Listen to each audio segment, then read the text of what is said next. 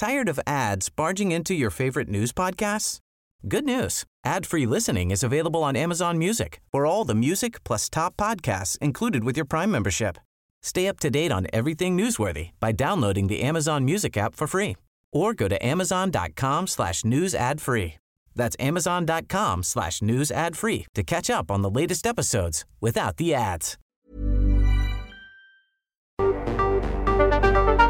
El Heraldo Radio presenta Cámara de Origen, un nuevo espacio para enterarnos del trabajo de las legisladoras y legisladores en los Congresos de México. En Cámara de Origen tiene la palabra Carlos Zúñiga Pérez.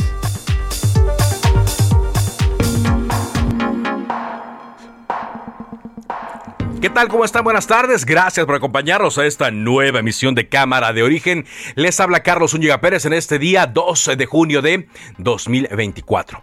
Vamos a tener mucha información que se está desarrollando en estos momentos, eh, sobre todo con una extradición que se da, casualmente muchas extradiciones se dan a unos días de las elecciones, pero bueno, puede ser una coincidencia, yo no quiero pensar mal. César Duarte, ex gobernador de Chihuahua, está ya por eh, irse a, esta ciudad, a, esta, a este estado, después de haber sido extraditado de Estados Unidos. Un avión aterrizó aquí en la Ciudad de México, lo van a revisar médicos, van a certificar su estado de salud y después se va a Chihuahua a enfrentar los procesos en su contra. Por supuesto, tendremos la información también de la situación en la capital de la República Mexicana con el paro de transportistas y las noticias que se vayan generando a esta hora. Pero arrancamos como siempre escuchando cómo va la información. Me encuentro a una persona mayor como la mamá de Guzmán Loera, la saludo y no tengo ningún problema de conciencia, que eso también es muy importante. Ese es el principal tribunal. Puede uno tomarse fotos. Pues imagínense cuántas fotos tengo yo con gente que está metida en cuestiones ilegales o ya está en la cárcel Diputado Alejandro Moreno, presidente nacional del PRI. Todo esto ocurrió después de que votamos en contra de la reforma eléctrica, después que dijimos que íbamos a votar en contra de la reforma electoral. No, entonces, si hubieran, vean lo que pasó a los que están con ellos. Los premian en las embajadas, les dan espacios, traicionan y los premian. A nuestros aliados que les quiero decir, muchísimas gracias siempre por su valentía y su disposición de defender a México. Marco Cortés, del Partido de Acción Nacional, Jesús Zambrano, del Partido de la Revolución Democrática, de manera valiente, han construido no solo una fortaleza en la coalición, sino estamos poniendo un dique. Adán Augusto López, secretario de Gobernación. ¿Y usted cree que con este tono de voz yo voy a amenazar a alguien? No, pues no. No, nosotros actuamos de distinta manera. Maru Campos, gobernadora de Chihuahua. Quiero reiterarles que en mi gobierno no habrá ni perdón ni olvido para los exgobernadores. Habremos de concretar por fin la extradición del exgobernador y celebro que de esta forma pueda llevarse el proceso judicial en México para que se haga justicia. En Indios Verdes, afectados por bloqueo de transportistas, golpearon a manifestantes. Claudia Sheinbaum. Es verdad la tarifa de la ciudad es la más baja de todo el país, pero se les han dado apoyos como en ningún otro lado y no se han puesto en orden. No hay justificación para el paro que están llevando. ¿Qué se les ha pedido a cambio a ellos? Poner en orden la cromática, no usar vidrios polarizados, mantener en buen estado sus unidades, seguros vigentes, que los choferes tomen capacitación, que trabajen uniformados y no viajen con acompañantes, que moderen la velocidad y manejen de manera responsable para la seguridad de los usuarios. La ciudadanía no me dejará mentir y me dará la razón. Ellos no han cumplido. no han cumplido, dice la jefa de gobierno eh, Claudia Sheinbaum. Bueno, por lo pronto le comentamos eh, lo que ya eh, veníamos escuchando en este resumen de arranque, el secretario de Gobernación, Adán Augusto López Hernández, negó haber amenazado al dirigente del PRI, Alejandro Moreno. Sostiene que tanto el senador Manuel Velasco y Alejandro Moreno se autograbaron ellos es cosa de ellos, dice. El titular de la CEGOP dice que él no lanza amenazas y menos pediría a un amigo transmitir un mensaje de esa naturaleza. Vaya, dice que tampoco con ese tono de voz. Bueno, pues es que a veces hay sutilezas también en el tono de voz. Un juez cambió eh, la medida cautelar de prisión preventiva a Jaime Rodríguez Calderón el Bronco, exgobernador de Nuevo León, para que permanezca en arraigo domiciliario, pero en el proceso judicial que se le sigue por presunto abuso de autoridad. Sin embargo, eh, está por verse qué ocurre en el otro proceso que se le sigue, que es por el que realmente se encuentra en la cárcel, que es el uso indebido de recursos para la obtención de las firmas que le permitieron convertirse en candidato independiente a la presidencia. La tabacadera Philip Morris México hizo un llamado para regular el consumo de vapeadores y cigarros electrónicos en lugar de prohibirlos aquí en el país. Un llamado que hace a las autoridades. Bueno, pues eh, hoy sí hubo bloqueos de transportistas, como lo escuchábamos, hubo pleitos entre algunos eh, de los afectados por estos bloqueos y choferes, sobre todo ahí por el paradero de Indios Verdes. La policía llegó, disolvió la mayoría de los eh, bloqueos, los transportistas se fueron a protestar al Zócalo y amagaron con realizar más bloqueos durante la próxima semana si no se llega a un acuerdo con el gobierno capitalino sobre el incremento a las tarifas que ellos están solicitando. Vámonos eh, directamente contigo, Federico Guevara, hasta Chihuahua. Federico es el corresponsal del Aldo Media Group en ese estado, porque se espera la llegada de el ex gobernador César Duarte, quien fue extraditado hoy de los Estados Unidos a México. Adelante con tu información, Federico.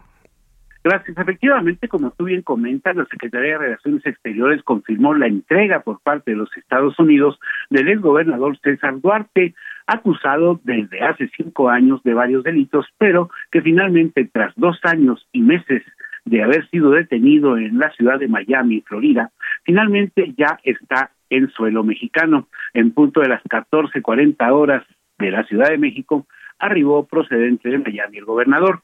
Ante esto, la gobernadora del estado, María Eugenia Campos, comentó. Tal como lo dije desde mi toma de posesión, hoy quiero reiterarles que en mi gobierno no habrá ni perdón ni olvido para los exgobernadores. Habremos de concretar por fin la extradición del exgobernador y celebro que de esta forma pueda llevarse el proceso judicial en México para que se haga justicia, esa justicia que tanto nos prometieron y que ahora finalmente haremos realidad. En Chihuahua, estamos listos para que se dé continuidad a las investigaciones y se lleven a cabo los procesos de esta y de todas las denuncias pendientes, siempre con apego irrestricto a la ley. Y una vez de su arribo a la Ciudad de México, el gobernador será trasladado después de habérsele practicado un examen médico, ya que evidenció días antes de que padecía una hernia y a tal.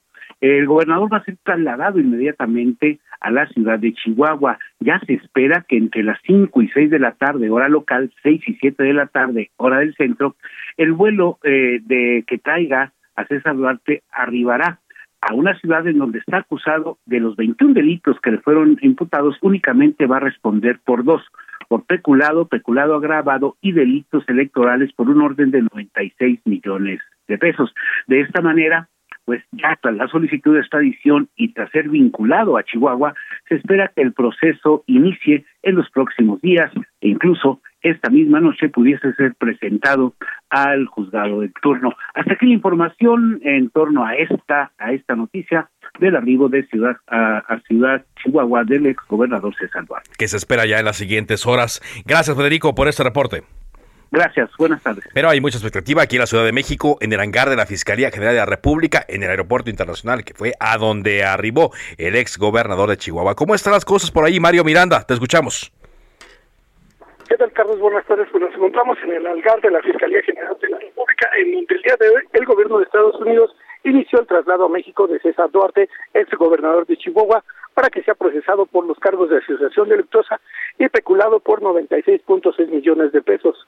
A las 3 de la tarde aterrizó el avión que trasladó al exgobernador de Chihuahua al hangar de la Fiscalía General de la República, donde se le realizarán unos exámenes de medicina y posteriormente será trasladado a la ciudad de Chihuahua, donde se le juzgará por los cargos federales que presenta. Carlos, estaremos pendientes desde el hangar de la Fiscalía General de la República. Muy bien, todavía no hay ningún movimiento, vaya, eh, ningún movimiento para los medios de comunicación, ¿no? No hay ninguna información, nadie ha salido a dar algún dato. Carlos, no, pues fíjate que habemos más medios de comunicación que, este, pues, esperamos que llegara el convoy que lo trasladaría, pero están indicando que todo sería al interior, que nada le, le harían los exámenes médicos e inmediatamente lo suben al avión que lo traslada a Chihuahua. Al parecer no va a salir de aquí. No, no sale de ahí, digamos que llega, lo revisan, certifican su estado de salud y lo suben quizá a la misma aeronave y de ahí se va a Chihuahua. Efectivamente, es lo que nos han comentado, y sí, porque parece pues no vemos ningún movimiento, ningún convoy que pensábamos que lo trasladaría al aceido, pero no hay nada hasta el momento. Bueno, muchas gracias. Gracias. Estamos de vuelta contigo en cualquier momento en caso de que haya información. Claro que sí. Bueno, y por cierto, eso me recuerda, le decía, la detención del el señor, eh, bueno, más de una extradición él fue detenido en Panamá en 2017 y llegó a México un 5 de junio de 2017, ya muy cerca de una jornada electoral importante. Bueno, vamos a estar atentos a lo que ocurra en las siguientes eh, semanas y en los siguientes días. Eh, estamos revisando también eh, información que está llegando a través de distintas, bueno, de mensajes de chat que me están llegando porque señalan que en algunas aplicaciones móviles se disparó la alerta sísmica, pero nosotros no tenemos hasta ahora ninguna notificación sobre algún incidente que haya ocurrido de este, de este tipo. Vamos a estar monitoreando a ver qué es lo que ocurrió. Son las 4 de la tarde con 11 minutos. El día de ayer nos enteramos que la eh, Corte ordenó reponer al Instituto Nacional Electoral el presupuesto que había sido recortado por parte de la Cámara de Diputados. La Suprema Corte de Justicia de la Nación, según se informó ayer, anuló este recorte presupuestal porque dijo la Cámara de Diputados no dio ninguna explicación para imponerlo. Por unanimidad, la primera sala de la Corte declaró fundada la controversia constitucional que el INE presentó a finales de 2021 para impugnar el recorte de 4.913 millones de pesos que los diputados aplicaron a su petición presupuestal. Pero los ministros emplazaron a la Cámara de Diputados para que, en 45 días hábiles, una vez notificada la, sentencia, analicen y aprueben nuevamente el presupuesto del INE para 2022. Y pues ya estamos en junio. Para entender bien qué harán en la Cámara de Diputados está con nosotros Hamlet Almaguer, diputado federal de Morena y representante suplente de Morena ante el INE. ¿Qué tal, diputado? ¿Cómo le va? Buenas tardes, Carlos, para ti y para todo el auditorio de Heraldo. Gracias. ¿Cómo, ¿Cómo podemos interpretar esto que determinó ayer la Corte? Pues mira, desde un punto de vista constitucional, la sentencia de la Corte tiene serias deficiencias. La primera la advirtió la presidenta de la, de la sala que resolvió este asunto el día de ayer. Afortunadamente, las sesiones de la Corte son públicas. Cualquier persona interesada de tu auditorio puede buscarlo en su canal de YouTube. Por ahí del minuto 13 más o menos abordan este aspecto muy relevante. Dice la ministra presidenta de la sala que al tratarse de una controversia constitucional, quien debería de conocer del asunto no es la sala, sino el Pleno la Suprema Corte de Justicia de la Nación. Esto tiene fundamento en el artículo 105 de la Constitución, en el inciso I, pero también en un acuerdo general, el acuerdo 5-2013 dictado por la propia Suprema Corte de Justicia de la Nación, que establece que cuando se combate una norma de carácter general, es el Pleno de la Corte el que tiene que conocer del asunto. Además, me parece que en un asunto tan importante, pues debería existir una mínima deferencia al Poder legislativo y que pudiera sesionarlo el tribunal en pleno. La importancia de esto, Carlos, es porque la Constitución te establece que para invalidar una norma se requieren votos de ocho de sus once integrantes, ministros y ministros. Pero una sala solamente se integra por cinco, Carlos. Entonces, evidentemente, esta, viola, esta resolución de la Corte pues viola el espíritu constitucional de la controversia, de la regulación de la controversia, porque lo que está haciendo artificialmente es que cinco ministros y ministros puedan invalidar una norma que conforme al propio texto de la Carta Magna, solamente se puede realizar mediante la votación de 8 de 11. Ajá. Eso como primera advertencia y quedó muy claro ahí en la, en la sesión. Ajá. Habrá que analizar legalmente si se puede presentar o no un recurso en contra de esta situación o si por el contrario se requiere una reforma para darle mayor precisión a esta situación, aunque Pues está muy sí. claro en la Constitución. Sí, exacto. Eh, digo, no, no, pues yo no vería el que se han cometido errores. Yo no vería un espíritu de que esto tenga, vaya, eh, un- un- una actitud eh, de la Suprema Corte de Justicia de hacerlo eh, per se de manera arbitraria. Pues yo creo que sí, porque el texto ¿Sí? constitucional es muy claro, se requieren 8 de sus 11 integrantes y ayer lo resolvieron por 5. Pero bueno, el segundo aspecto que me llama mucho la atención es la temporalidad para poderle dar cumplimiento a, a la sentencia. Hay que esperar, hay que esperar el texto de la resolución, el, el engrose. Lo que tenemos hasta ahora es un comunicado y el video de la sesión del día de ayer. Eh, ¿Por qué lo comento? Porque da un término de 30 días hábiles, según el comunicado, para poder dar cumplimiento a la ejecutoria a partir de su notificación. Pero la Cámara de Diputados, Carlos, está en receso. Sí, exacto. Entonces, Está la podría comisión la permanente. Corte, no hay, exactamente, no hay ninguna disposición constitucional que autorice a la Suprema Corte a convocar a la Cámara de Diputados a que sesione. Eh, si le está dirigiendo la sentencia a la Cámara de Diputados, pues tendría que esperar a que la Cámara esté constituida. En este momento está en receso. Yo te diría, ni siquiera hay quien se lo reciba porque la mesa directiva pues simplemente no está en funciones. La mesa requiere ser avalada por el Pleno del- de, de la Cámara. En este momento que ha fenecido el periodo ordinario de sesiones, pues no habría quien se lo recibiera. Eh, por el contrario, existe un cuerpo colegiado distinto, es un tercer cuerpo que es la comisión permanente. Y aquí lo interesante sería ver si la Corte le instruye a la comisión permanente que convoque a eh, la Cámara de Diputados a que sesione dentro de ese término. Como segundo aspecto constitucional que me parece que hay que analizar. Y lo tercero, bueno, pues es una victoria pírrica de Lorenzo y de Ciro eh, Murayama. En términos jurídicos, esto se conoce como una sentencia para efectos. Es muy común en materia de amparo, por ejemplo. Y ahora existe en la controversia constitucional. Entonces, eh, la Corte reconoce la facultad exclusiva que tiene la Cámara de Diputados para aprobar el presupuesto. Eso está expreso en la Carta Magna.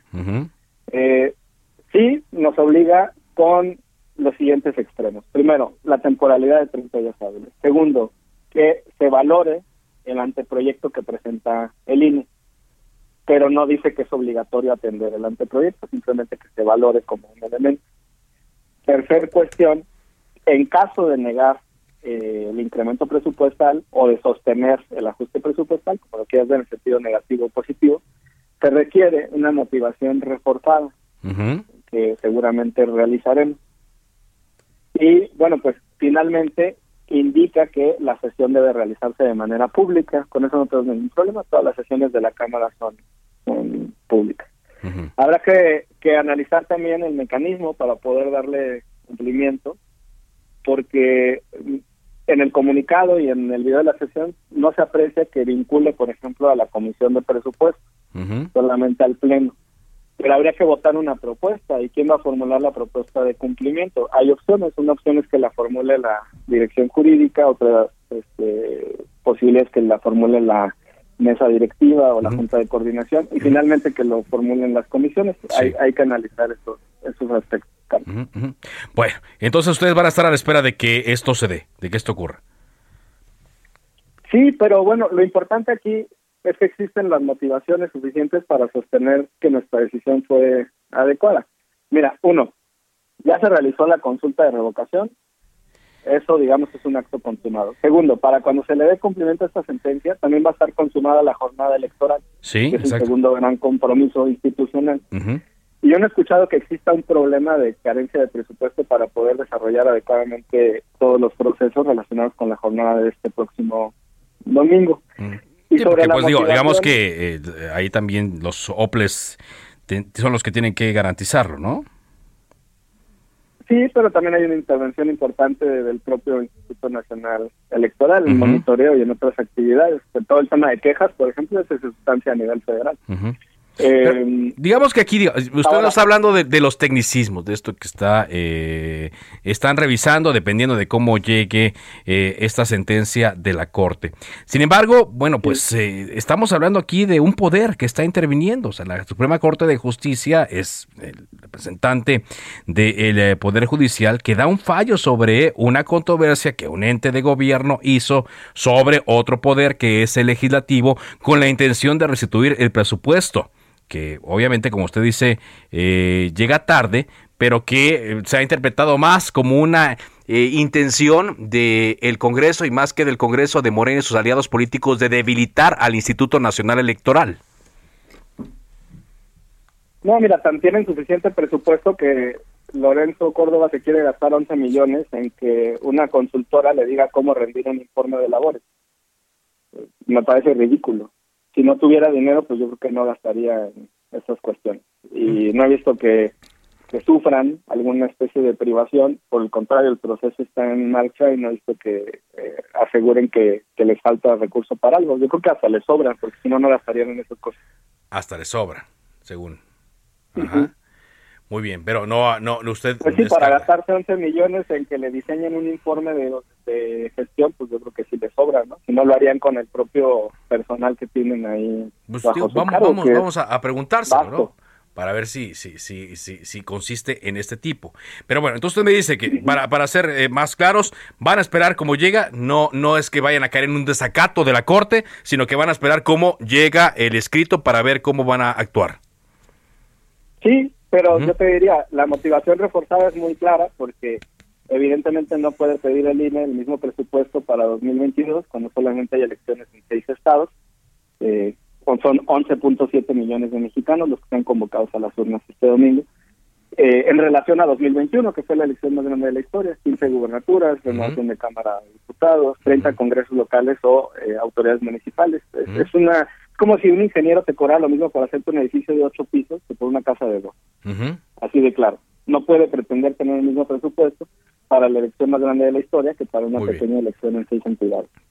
Muy bien. Pues muchas gracias, eh, diputado, por esta entrevista. Muchas gracias, Carlos. Hasta luego. Hasta luego. Buenas tardes. Muy buenas eh, tardes. Bueno, ahí va a seguir el estrella floja. Déjame le comento rápidamente que ya el Servicio Sismológico Nacional dio información sobre este sismo que hizo que se dispararan eh, algunas eh, alertas de celulares aquí en la Ciudad de México de varias aplicaciones que existen con este fin. El Servicio Sismológico Nacional está informando que ocurrió un sismo con magnitud preliminar 4.8 a 10 kilómetros al sureste de Acapulco, Guerrero.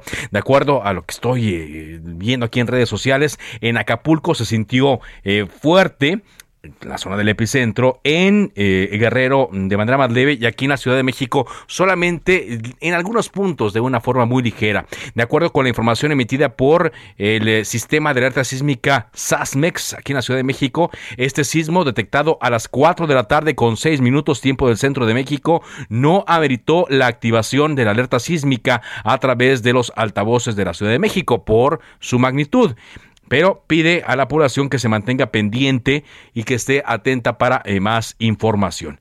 Y nosotros estamos eh, monitoreando, sí, algunas personas eh, aquí en la capital de la República Mexicana reportaron un leve movimiento, muy leve movimiento en colgantes en sus casas, en algunos lámparas, candelabros o de estos objetos para que se mueven con el viento. Em, pero en Guerrero sí están haciendo la em, eh, revisión, sobre todo de instalaciones eh, hoteleras y lugares donde se encontraban turistas que incluso sabemos han sido desalojados ante el susto que les provocó este sismo que se registra. Si mal no recuerdo, esta es eh, la segunda ocasión en donde un sismo se reporta con epicentro en Acapulco, ¿qué será en el último mes? Más o menos con esta magnitud, ¿eh? que no, no ameritó la alerta aquí en, la Ciudad de México, pero que sí ha sacado un gran susto a los habitantes de Acapulco Guerrero y las poblaciones cercanas. Afortunadamente, sin daños materiales de consideración y tampoco sin víctimas que lamentar. Con esto vamos a un corte comercial. Esto es Cámara de Origen a través de El Heraldo Radio. Le recuerdo mi cuenta de Twitter, arroba carloszup. Después de la pausa regresamos con más información y entrevistas.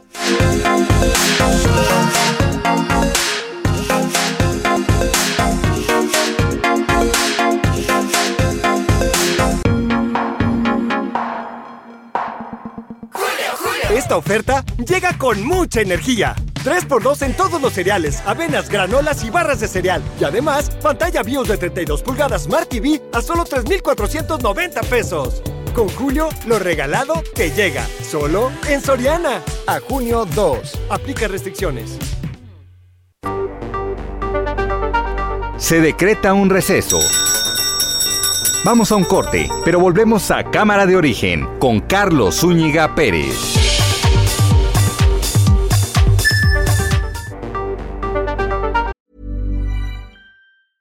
Tired of ads barging into your favorite news podcasts?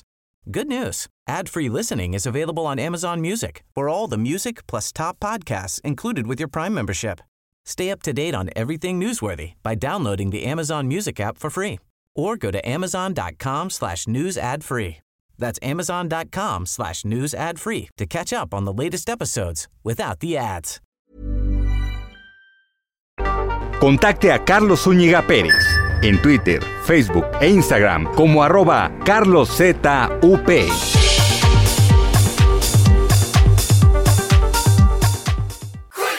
Con esta oferta llego hasta la cocina.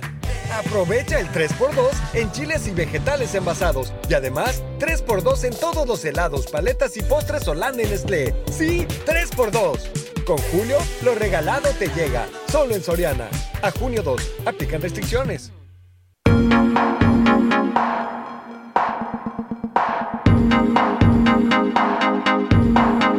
Son las 4 de la tarde con 30 minutos, tiempo del centro de México.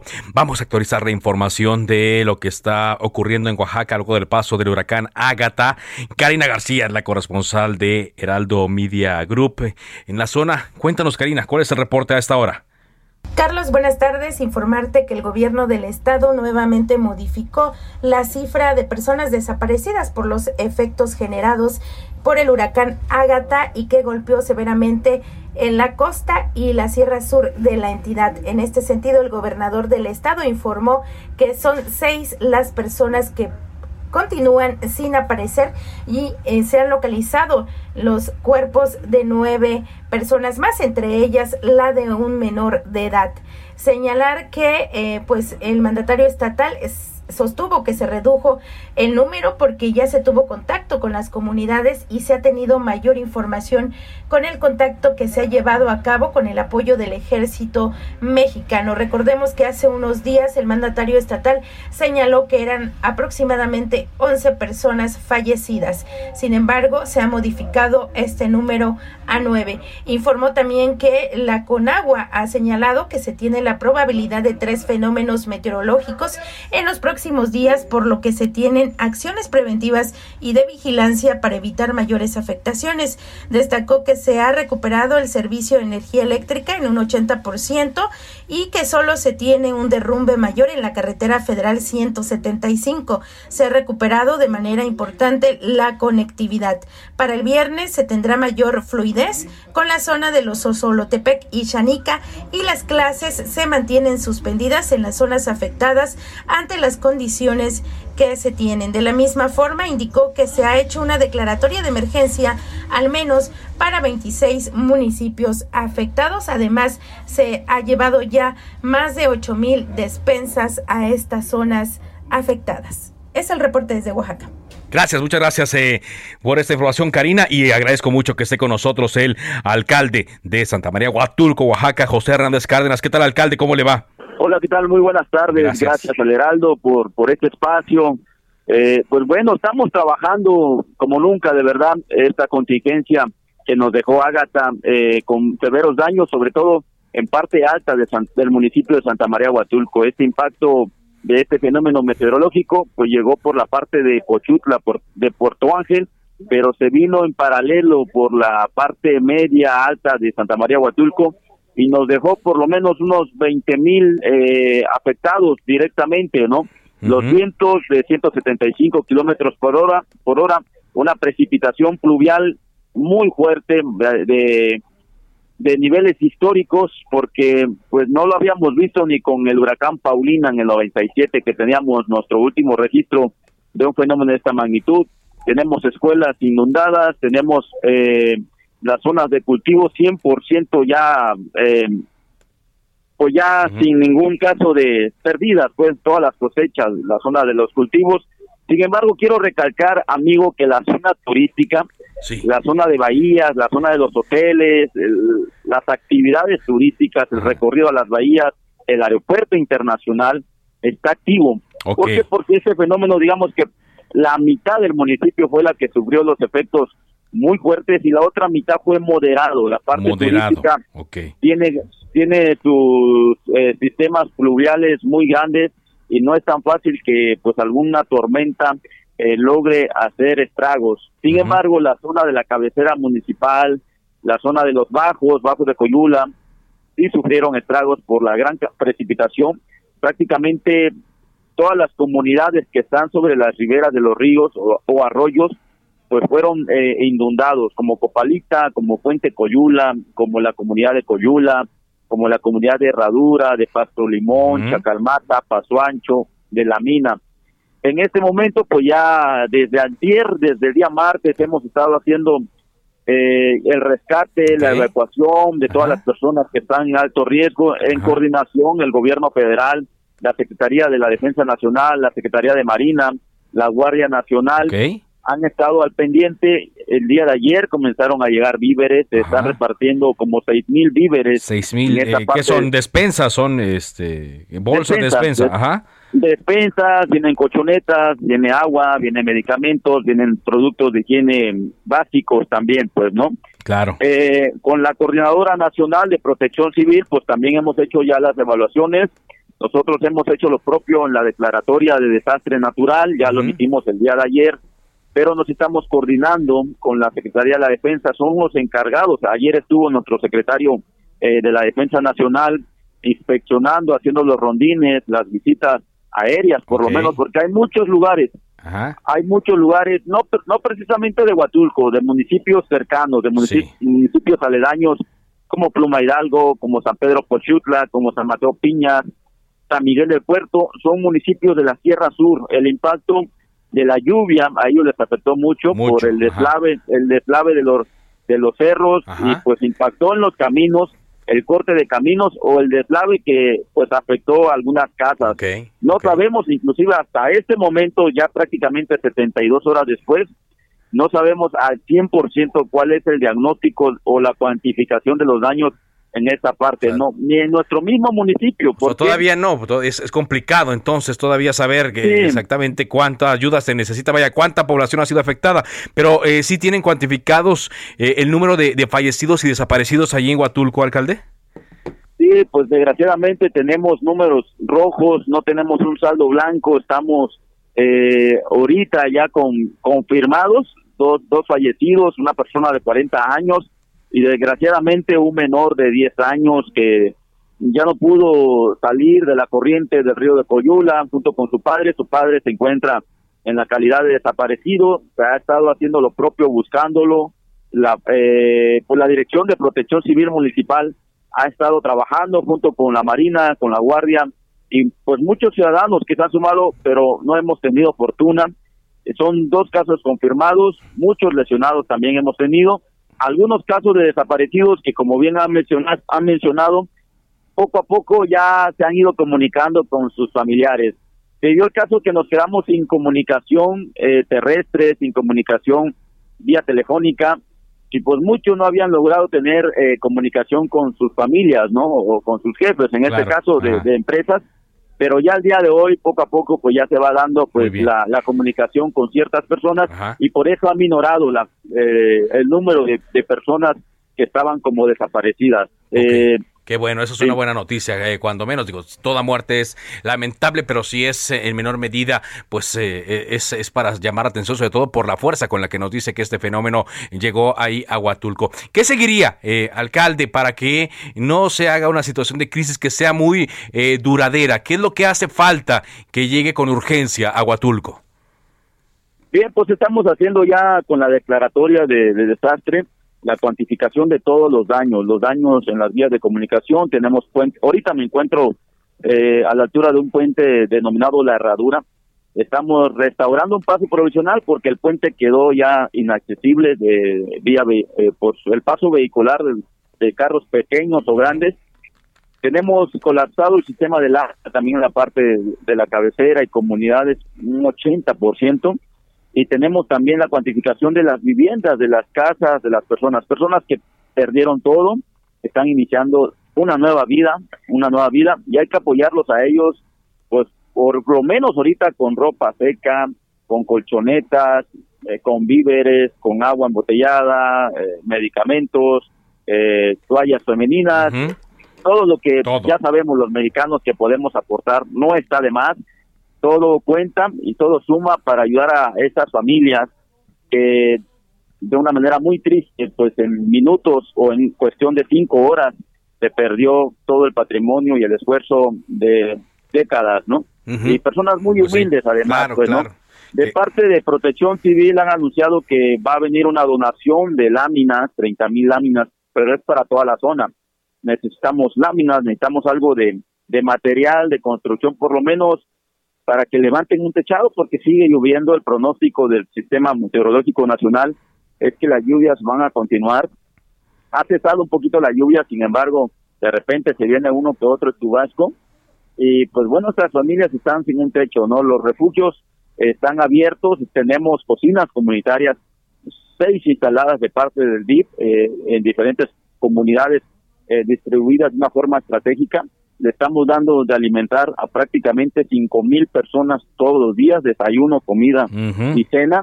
Y pues los suministros, ah, pues lo, una parte, pues lo que lo que cubre el municipio, pero también cientos, miles de familias están haciendo llegar su apoyo a los centros de acopio, a los DIF, a la Cruz Roja, también la sociedad organizada está haciendo lo propio y de verdad que nos está llegando apoyo.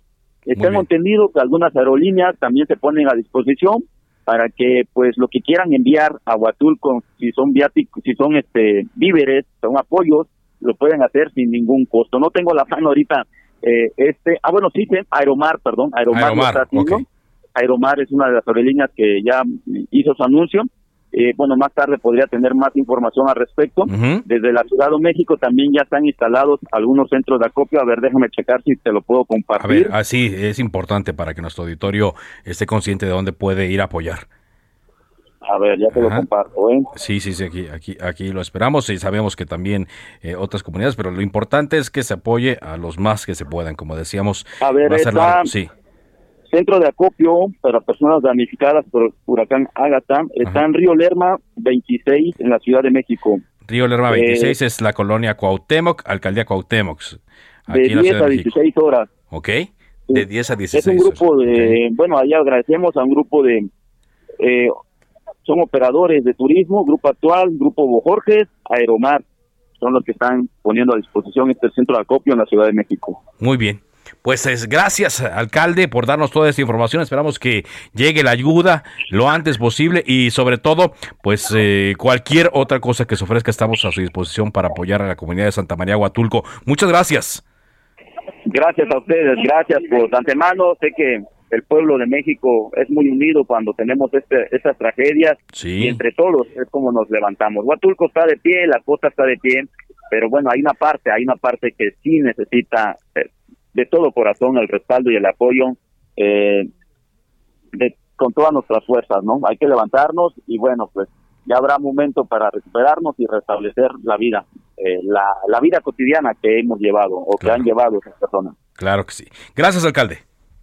Gracias, saludos. Es José Hernández Cárdenas, alcalde de Santa María Huatulco, dándonos la información. Sí, va a durar la crisis, así es que hay que ir administrando la ayuda. Son las 4 de la tarde con 43 minutos. Llega con todo. 3x2 en todos los vinos de mesa, whiskies, rones, aguardientes, vodkas y además pantalla LG de 50 pulgadas a solo 8,990 pesos. Con Julio, lo regalado te llega. Solo en Soriana. A junio 2. Evite el exceso. Consulta modelo participante. Aplica restricciones. Avanzamos con la información cuando son las 4 de la tarde con 43 minutos. Hoy hubo bloqueos de transportistas, al cual se lo adelantamos el día de ayer aquí en la Ciudad de México. Están exigiendo un aumento en la tarifa del servicio que prestan. Los eh, bloqueos fueron disueltos por la policía y hay posturas oficiales al respecto. Carlos Navarro, reportero, nos tiene la información. Adelante, Carlos. Buenas tardes, Carlos. Te saludo con gusto a ti, al auditorio, y te comento que después de los bloqueos de transportistas, quienes exigían un aumento hasta de cinco pesos en la tarifa, la jefa de gobierno, Claudia Sheinbaum, aseguró que primero tienen que mejorar la calidad en el servicio. En conferencia de prensa, la mandataria capitalina detalló los apoyos que se han dado a los transportistas, que van desde la implementación de cámaras y GPS hasta bonos para la sustitución de unidades. Sin embargo, los transportistas no han hecho las mejores solicitadas, las mejoras solicitadas por las autoridades en dicho servicio. Escuchemos. Aún así no lo han cumplido. Entonces, en esta ocasión están pidiendo un aumento de tarifa y ni siquiera están aceptando el compromiso que, les está que se les está planteando. Entonces, evidentemente estamos en una mesa de trabajo, pero lo que estamos pidiendo por parte del gobierno de la ciudad, y estamos convencidos, es que tiene que mejorar el servicio de transporte público concesionado de la Ciudad de México. Hemos puesto GPS, es decir, se ha dado un apoyo muy importante al transporte y aún así del otro lado no se ha cumplido. Ante este panorama, desde el gobierno capitalino ya se analiza la posibilidad del retiro de los distintos apoyos que se brindan actualmente. Escuchemos. Estamos en eso y tiene que ser eh, todo en, en, términos de un tema integral. O sea, ya no podemos seguir apoyando como se ha apoyado hasta ahora, con bonos de combustible, con apoyo para la sustitución del transporte y que no se lleva a cabo la sustitución del transporte, con eh, la condonación de todas las deudas que existían y que al mismo tiempo no haya por parte de los transportistas, no todos, también hay que decir porque hay muchos que han estado colaborando, pero de una parte muy importante que no haya un respaldo para beneficio de los habitantes de la ciudad que usan transporte público, para beneficio de todos los habitantes de la ciudad. Hoy, alrededor de 1.100 personas salieron a las calles de la capital para exigir un aumento en la tarifa. Llevaron a cabo 16 bloqueos en distintos puntos mismos que fueron liberados a las 11 horas del día. El secretario de Movilidad, Andrés Layuz, informó que se han destinado casi tres mil millones de pesos en apoyos para este sector, que incluyen bonos de combustible, el programa sustitución de unidades y la instalación de cámaras de videovigilancia y GPS. Sin embargo, la mayoría no ha cumplido con las peticiones de las autoridades, que son el uso de uniforme, participación de capacitaciones, cumplimiento general del reglamento de tránsito, medidas de mantenimiento básicas hacia las unidades, la cromática correcta, no tener acompañantes y seguros aprobados por la Comisión Nacional de Seguros, así como conductores aptos para manejar. Así es que aquí está la postura, Carlos. Hasta el momento no aceptan un aumento de la tarifa y les piden que mejoren el servicio. Esa es la información que te tengo. Gracias, muchas gracias eh, por este reporte, Carlos. Hasta luego, buenas tardes. Bueno, vámonos a otra información cuando son las 4 de la tarde con 46 minutos. Diputados locales del PAN allá en Nuevo León y el dirigente de este partido presentaron hoy una denuncia, bueno, varias denuncias ante las fiscalías anticorrupción y especializada en delitos electorales para que se investiguen presuntos actos de corrupción por el uso de recursos públicos para comprar, dicen, voluntades de legisladores y alcaldes e integrarlos a Movimiento Ciudadano allá en Nuevo León. Esta eh, denuncia la presentó Carlos de la Fuente, coordinador de diputados locales panistas para entender qué está pasando, agradezco mucho que esté con nosotros Eduardo Gagona, él es coordinador de Movimiento Ciudadano en el Congreso de Nuevo León. ¿Qué tal, eh, diputado? ¿Cómo le va? Diputado, ¿me escucha? No, no, no tengo la comunicación. Un momento la voy a establecer. Como le informamos eh, aquí oportunamente en Cámara de Origen, desde la semana pasada, varios alcaldes, tanto del PRI como del PAN, se han estado cambiando a Movimiento Ciudadano allá en Nuevo León y también eh, algunos eh, diputados. Y esto ya motivó una denuncia. Está con nosotros Eduardo Gaona, el coordinador de Movimiento Ciudadano. ¿Ya me escucha, diputado? ¿Qué tal, estimado Carlos? Te escucho bien. Eh, yo eh, lo escucho lejos, no sé si usted me escuche bien a mí, ahí. Sí. Ahí estamos. Sí, te escucho perfecto. ¿Qué está pasando eh, allá en el Congreso de Nuevo León? ¿Por qué esta acusación a Movimiento Ciudadanos? ¿Están robando diputados y alcaldes? Mira, estimado Carlos, primero un saludo a tu auditorio y directo a contestarte. Estas acciones que estamos viendo, pues no son una serie más que un acto, un show, son actos circenses que están eh, presentando la bancada del PRI y la bancada del PAN, la vieja política como la gente lo tiene bien conocida acá en Nuevo León. Y este, esto no se suma, se suma más bien a una serie de actos, eh, como lo digo, que han hecho show, el tema de faltarle respeto a un legislador con el tema de los huevos, un show con llevar este, camisas de valores que nadie entiende y muchas otras cosas. Entonces hoy van y presentan un documento pues para salir en la foto, un documento eh, precisamente para que la gente vea que no tienen otro camino al que pueden recurrir. Soy muy concreto porque esto se trata precisamente de un show. Resulta que los legisladores y legisladoras de este Congreso aquí en Nuevo León lo que están viendo es un trabajo muy concreto, un trabajo muy serio de la bancada de Movimiento Ciudadano. están viendo que en la bancada de Movimiento Ciudadano no se les, no se les tiene un yugo, eh, se les permite a quienes integramos la bancada de Movimiento Ciudadano, yo como coordinador, toda la libertad, se les permite que ejerzan sus ideas, que lleven a cabo trabajos, no se les quitan parte de lo que les corresponde por ley como su sueldo. Entonces, por supuesto que todo esto se vuelve atractivo para que en el caso de la bancada se vengan con nosotros. La gente está muy interesada, pero también en el caso de los alcaldes que estén muy interesados en platicar con el gobernador, con el líder Horacio, el coordinador del partido aquí en Nuevo León. Y entonces todo eso, el trabajo que estamos haciendo es, da como resultado que actores políticos de todos los colores estén buscando tener interacción y trabajo con nosotros. Pero no es que ustedes les estén ofreciendo, como se, ha mencionado, apoyos, eh, eh, que el gobierno del estado los, les esté ofreciendo apoyos para que se vayan a Movimiento Ciudadano. Por ejemplo, en el tema de, los alcaldes. De ninguna manera, ni en el tema de los alcaldes, ni en el tema de los legisladores. Yo quiero ser muy contundente con la respuesta. Eh, que es un no rotundo. Eh, lo que está viendo la gente es una plataforma, es un proyecto que va para largo plazo, es un proyecto donde caben todos y pues por supuesto donde no los dejan brillar en sus propias bancadas, en sus propios partidos, encuentran cabida eh, positiva aquí con nosotros y por eso es lo que les hace atractivo que se vengan a trabajar con nosotros. Yo te puedo garantizar, y el gobernador también lo ha dicho así, a que no hay una sola prueba, que estén presentando en relación a coacción, en relación a compra de, voluntades, como se dice, lo que, tenemos, lo que tenemos el movimiento ciudadano es esas ganas de trabajar y por eso se vienen con nosotros. Por eso se van con ustedes a Movimiento Ciudadano.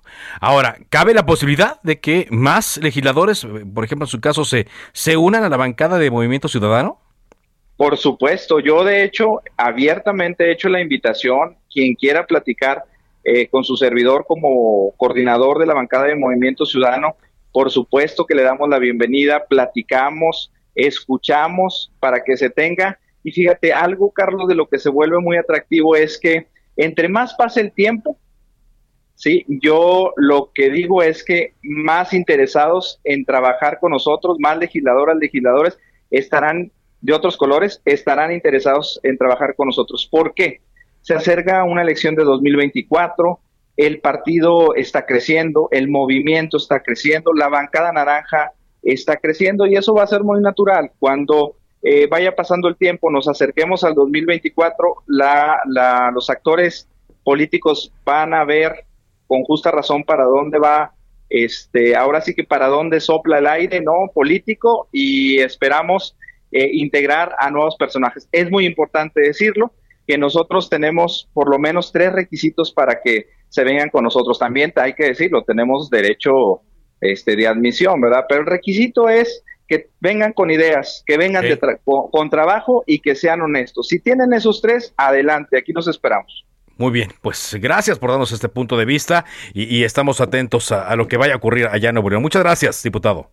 gracias a ti, Carlos, gracias a toda la gente que nos escucha. Hasta luego. Eduardo Gaona, el coordinador de Movimiento Ciudadano en el Congreso de Nuevo León.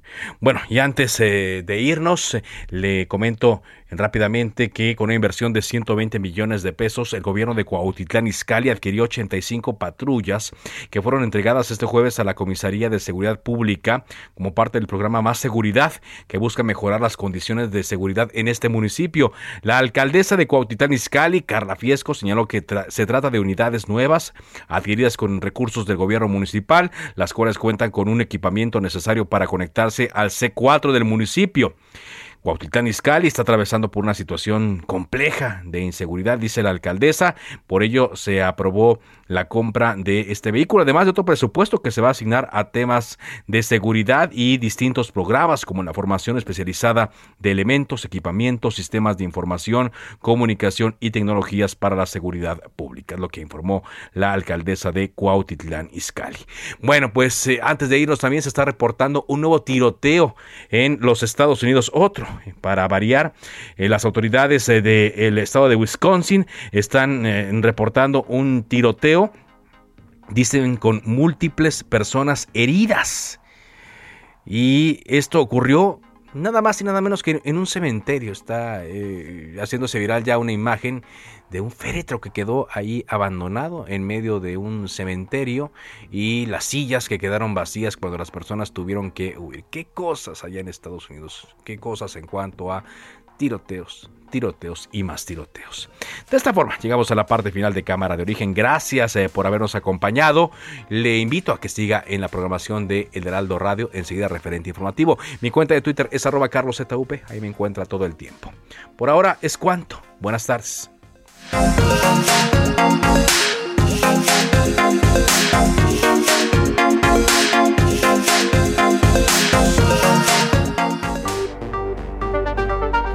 Se cita para el próximo programa. Cámara de origen, a la misma hora, por las frecuencias de El Heraldo Radio.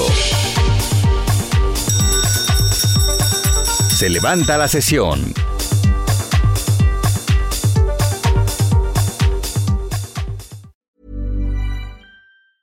Tired of ads barging into your favorite news podcasts?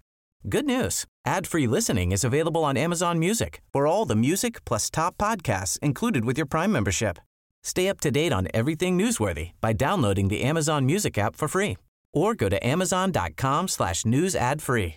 That's amazon.com slash news ad free to catch up on the latest episodes without the ads.